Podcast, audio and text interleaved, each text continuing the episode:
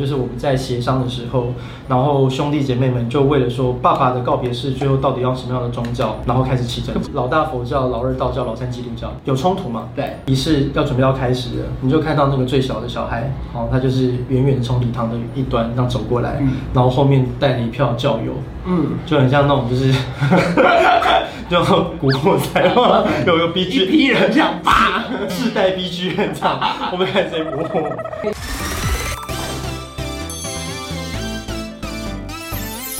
现在收看的是《关我的事》，我是频道主人关少文。在影片开始前，请帮我检查是否已经按下了右下方的红色订阅按钮，并且开启小铃铛，才不会错过新片通知。还有，不要忘了追踪关少文的 FB、IG、Line，还有各大平台哦。正片即将开始喽，准备好了吗？三、二、一。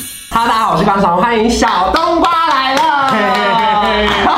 好荣幸哦，可以就是受邀。哎、欸，小冬瓜算难约哦。而且我那时候收到讯息的时候，真的内心非常的喜悦的。真的假的？因为其实追你也长一段时间了。真的？对对对。从早期在记者，然后转这么早，其实是的，反正今天就可以大聊特聊了，完全可以。看到小冬瓜来，就是我们要聊的就是职业访谈系列.因为我们长期收看那个单程旅行社，这个名字取得非常好。嗯，当初会取这个名字原因很简单，嗯，就是因为我觉得台湾长期以来对于死亡都有很多恐惧，所以不愿意谈，而导致有很多的遗憾。不去面对，不代表它不存在。对，所以我很鼓励大家可以去讨论。所以那时候就把人们最害怕的事情跟人们最喜欢的事情把它结合在一起，什么意思呢？比如人们最害怕死亡嘛，对，然后最喜欢什么？遗产。哦，遗产其实也蛮不错的，遗产也很重要。搞 搞错了，搞错了。最喜欢什么呢？人们很喜欢旅游嘛，对，OK，就是大家喜欢就是出去走走、出去玩。那所以就想要把旅游的这个概念把它合并在一起，所以有了单程旅行社这样。的概念。顾名思义，小冬瓜就是你知道是冬瓜嘛？对对对。我不知道大家知不知道这件事，就是年轻人会不会只知道小冬瓜？过去比较多人其实知道是我父亲，他叫冬瓜，他是一个地方角头，是，然后在万华发迹。那后来是在三十六岁那年有了我，嗯，然后决定要洗心革面走入正轨，嗯，然后带着我就是从社会的底层一路上往上爬。那个时候大家对他其实是有一种蛮激励的一个人设在那个地方，然后我觉得就其实也引爸爸为傲。就在我二十三岁那年他过世之后，当然我也就毅然决然就是承接他的事业。所以你从小时候就跟着爸爸参加一些告别式，是我的房间门推开。外面就是办公室，嗯，所以葬仪社跟家里是合并在。啊，你住在葬仪社里面？对对对对，所以我房间门一打开，就左边就是一排骨灰罐，然后右边是放棺木。然后一般那个冰箱不是会放一些什么面啊、水饺啊，我们家也有，嗯，可是我们多了一些东西，比如说手指头啦、心脏组织啊，然后还有一些皮革啊之类的。早些年，比如说有一些，比如说意外事故啊、上吊的啊、水流失，它有一些组织，比如说我们要去压印它的指纹，然后找出它的身份，我们就必须要先把它的手指头先把它切割下来，然后做一些特殊的处理，我才可以去压印。其实家里面就会有很多那种就是证物，包含像比如说人家讲说什么啊，上吊的绳子不能带回家什么，我们家一堆。ハハハハ!以前的科技没有像现在那么发达，都是数位相机，以前都是底片，所以他拍完照之后要把那个底片的内容把它洗出来。然后因为人手不够嘛，所以就叫我去相片行洗。你是拿着那一卷底片，拿底片去洗，可是很重要，你不能弄丢。我不能弄丢。对对对，一个小学的小朋友，然后就在相片行在那边一张一张摆那些骨头，就是骨头啦、水流失啊，或者这种在家里就是暴毙，然后肿到跟米糊一样这样子。相片行的老板娘还问他说：“我相片你弄来谁就送病？” 那个邻里之间，比如说里长打电话过来说啊，巷口有一个猫猫咪被撞死了，就叫我过去收。我想说这个，他说啊，你们家就是这个很厉害的啊，对。我说没有人，我就自己拿了一个这个袋子，然后拿往生被，就模仿大人，说大人怎么做，我就比照人办理，有没有？拿什么往生被啊、莲花纸钱啊，拿个盒子去装。然后跟上面西高爱棒醉了，吸喵要吊球套，就是那种猫咪要挂在树头上。我说啊，哪边有最近的树？我就。刚好我们家附近有个公园，他那个溜滑梯走上去，刚好就有个树是勾的，嗯，就是准备拿着绳子跟那个猫，好箱子就准备要上去把那个猫挂起来。然后我一出门就遇到我爸回来，然后我爸说阿里被送上，然后我说我要问去掉球桃啊，然后我爸就掉猎桃，为什么不行啊？没有啦，怎么可能呢？你是想要吓死小朋友是？真的啊？警察都看见小朋友会吓到，当然。这个你第一次看到大体是什么时候？我第一次正式看到人是在我。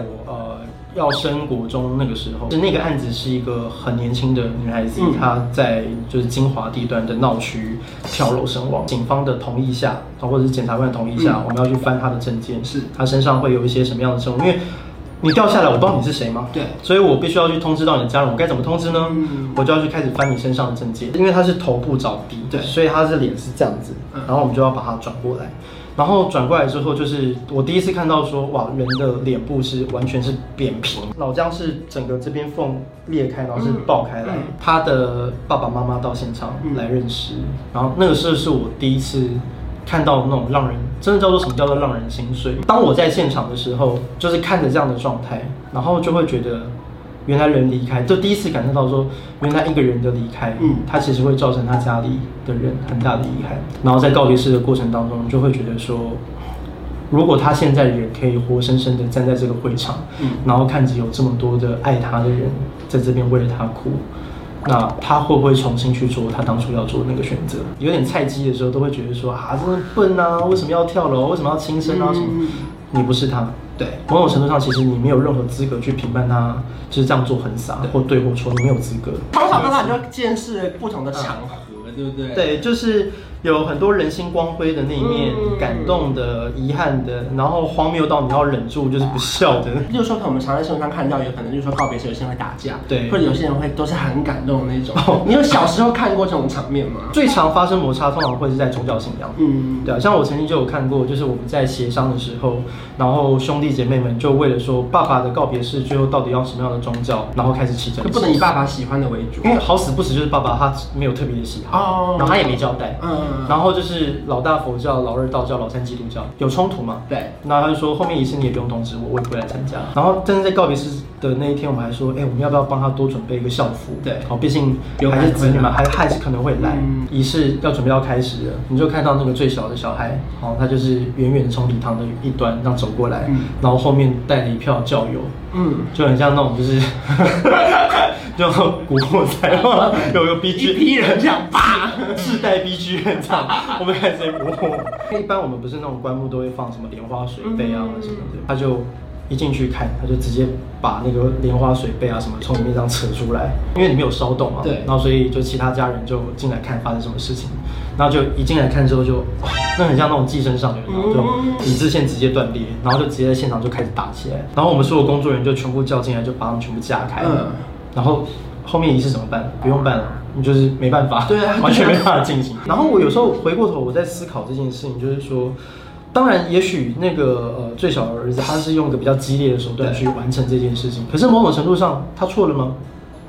他也很难说，因为因为他他认为我用我的信仰，我要送爸爸最好，这是爸爸最，这对他是最好的。因为私底下后来也听他自己在讲，他的观点是说，因为爸爸晚年其实都是跟他住在一起。哦，然后爸爸早就已经受洗成为一个基督徒，所以不管大哥大大哥二哥怎么讲，那这个是他认为他能够为他爸爸做最后一件事情，所以在这个观点上你很难苛责他。我记得我爸那个年代，我爸还在的时候，如果遇到这种状况，他就说我要给你弄板，他说啊，诶诶诶，是安内吗？后啊就是干单的呀，道教的仪式比较繁琐，我们早点做。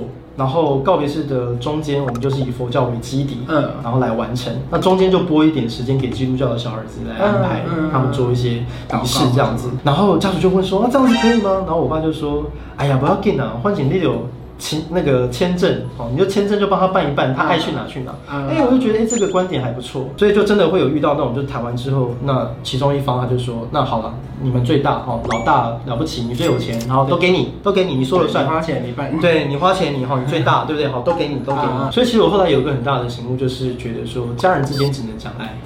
如果你越坚持你自己的看法，其实你跟家人的距离只会越来越远而已。所以新闻上面都写说，你二十三岁就接下来这是你的重担。高中毕业其实没有特别想念大学，就开始进入职场工作。然后是二十三岁那一年，然后我爸走了，对，那就临危受命你要回来了嘛。然后那时候你是想接下这些事的吗？我完全不想，对完完全不想。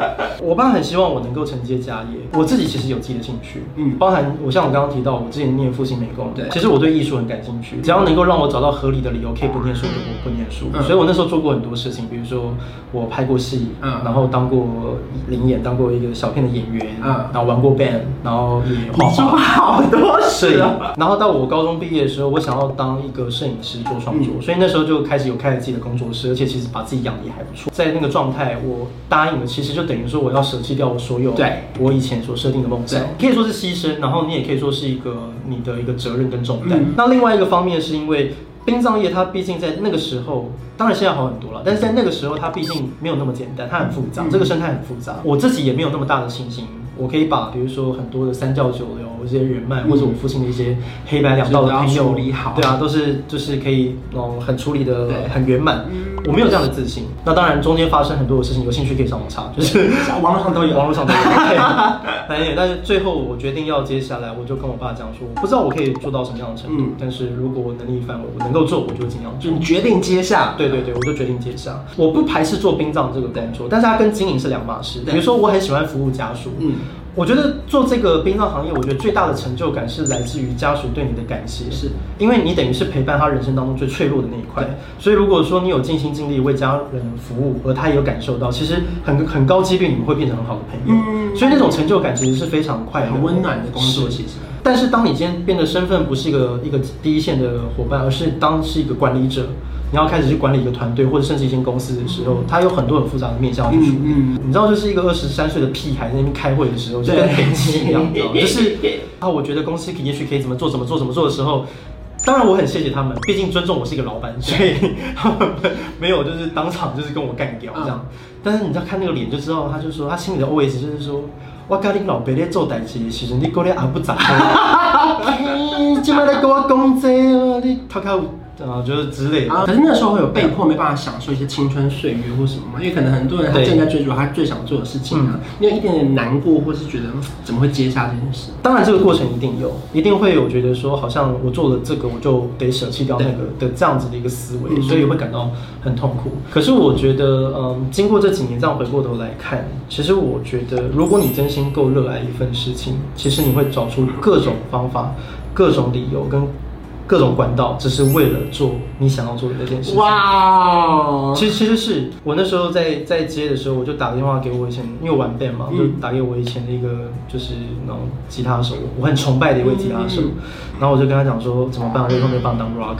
他就告诉我说，拜托，你现在接这件事情，在我心目中干你超 rock，就是那是一个精神，那是一个态度，不是说哦你要拿着吉他在台上表演才叫做是一个 rock。然后我就把这件事情一直放在心中，然后直到后来，当我现在工作开始慢慢逐渐稳定的时候，我就会想要回过头去看，就说我想要重新去做我想做的那件事情。嗯，就是就像我记得好像呃贾伯斯吧，他曾经有过一个演讲，就是永远都没有办法去去预测，对，你是怎么样走到现在，而那些点其实会变成是你很珍贵的一个特质跟你的礼物。玩过乐团，然后我拍过戏，然后我跟过剧组，对，我当过社助，然后这些事情好像。